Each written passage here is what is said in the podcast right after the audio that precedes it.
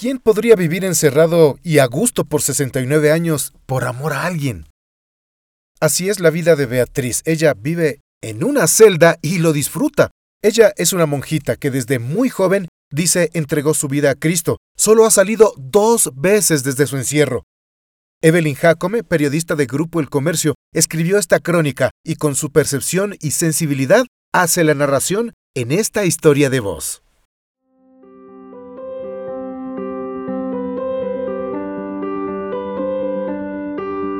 Las personas se convierten en los relatos que escuchan, porque una buena historia puede tocar nuestro corazón. Todos somos narradores del relato de nuestras vidas. Nosotros escribimos con el corazón y te presentamos Historias de Voz, las crónicas de El Comercio.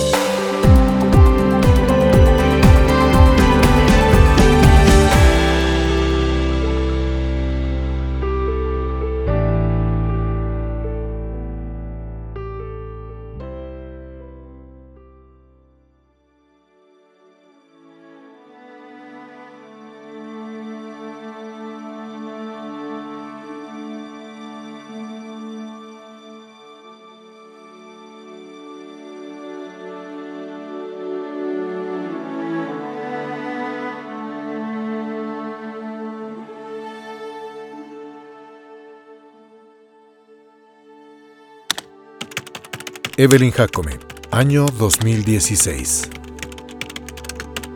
Beatriz lleva 69 años encerrada por amor a Cristo. Nunca ha violado la ley, pero vive desde hace 69 años tras unas rejas. Jamás cometió un delito, pero duerme cada noche en una celda.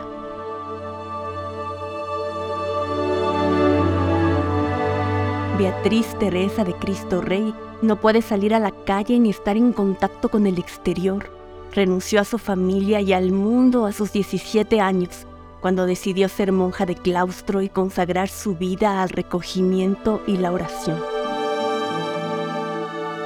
Beatriz, quien nunca fumó ni tomó y cuyo cuerpo jamás ha sido tocado por un hombre, es la mayor de la congregación de Carmelitas Descalzas y vive junto a 19 religiosas en el monasterio del Carmen Alto, en el centro histórico de Quito.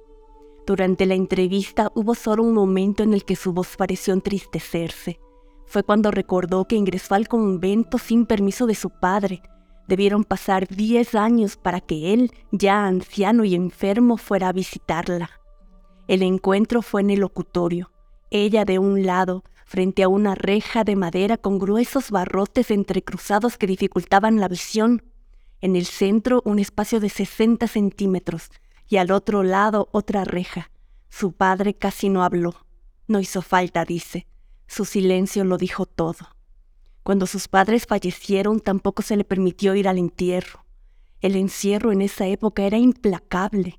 En 1965 las medidas se ablandaron y ahora cuando los padres de las religiosas están en agonía pueden pedir permiso al Vaticano.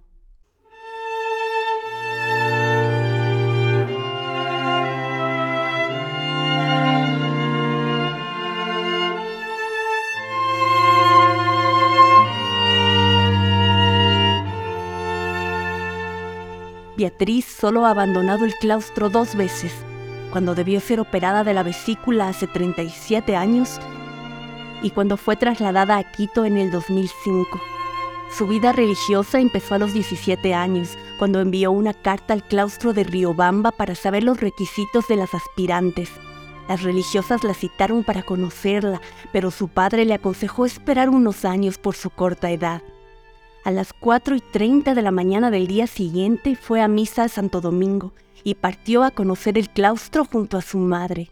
Llegaron y antes de entrar, ella se arrodilló y recibió su bendición. Ingresó, las puertas se cerraron y Beatriz jamás volvió a salir. Desde atrás de la puerta le dije a mi mamá que me dejaran quedarme. Se enojó, me suplicó que saliera para despedirme de mi papá, pero no lo hice, recuerda.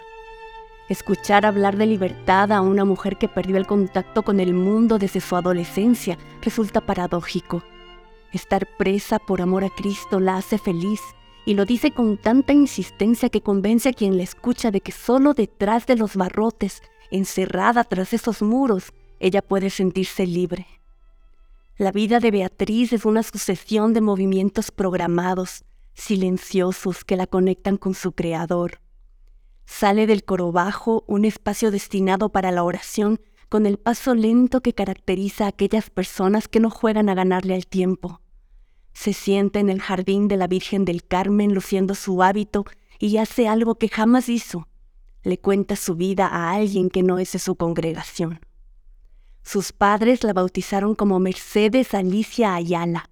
Estudió en el Instituto Pérez Payares y allí, a los 10 años, luego de leer la vida de Santa Teresita del Niño Jesús, decidió que quería ser monja de claustro, al igual que sus dos hermanas.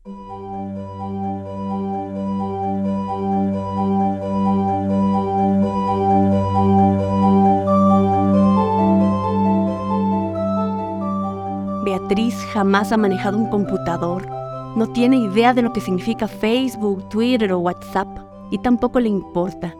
Antes de entrar al claustro, alcanzó a conocer el teléfono y la vitrola, un equipo de sonido que funcionaba con manivela. Todos los demás eventos, incluidos los smartphones, le resultan extraños e innecesarios. En el convento no es permitido encender el único televisor antiguo. No ven las noticias excepto cuando ha ocurrido alguna catástrofe y lo hacen solo para orar por las víctimas.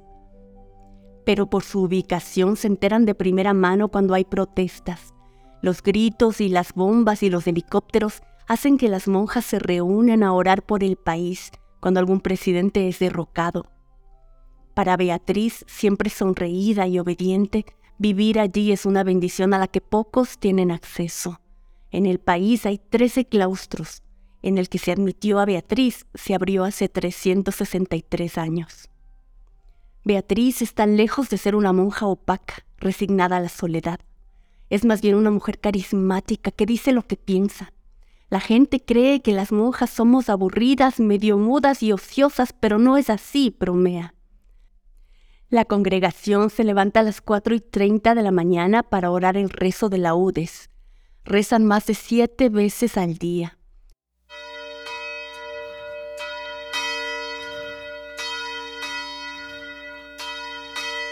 A lo largo de las 24 horas, el sonido de una campana les advierte sobre la hora de adoración de comer los alimentos y del trabajo.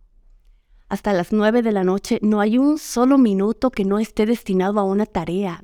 Hay oficios de limpieza, de cocina, de bordado, de elaboración de vino y cremas para la venta al público. Además, estudian la Biblia. Todo lo hacen en silencio. Está prohibido hablar. Eso fue lo que más le costó a Beatriz. Era charlonita y bullanguera, dice y suelta esa risa casi infantil que hace eco en el convento. Solo dos horas al día se les permite conversar. En ese tiempo juegan básquet y hasta bailan, pero suena la campana y regresa la quietud.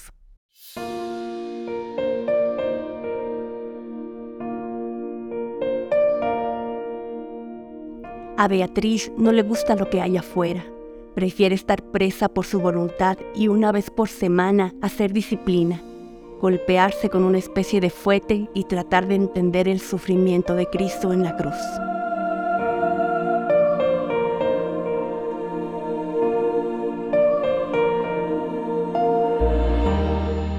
Una crónica de Evelyn Jacome.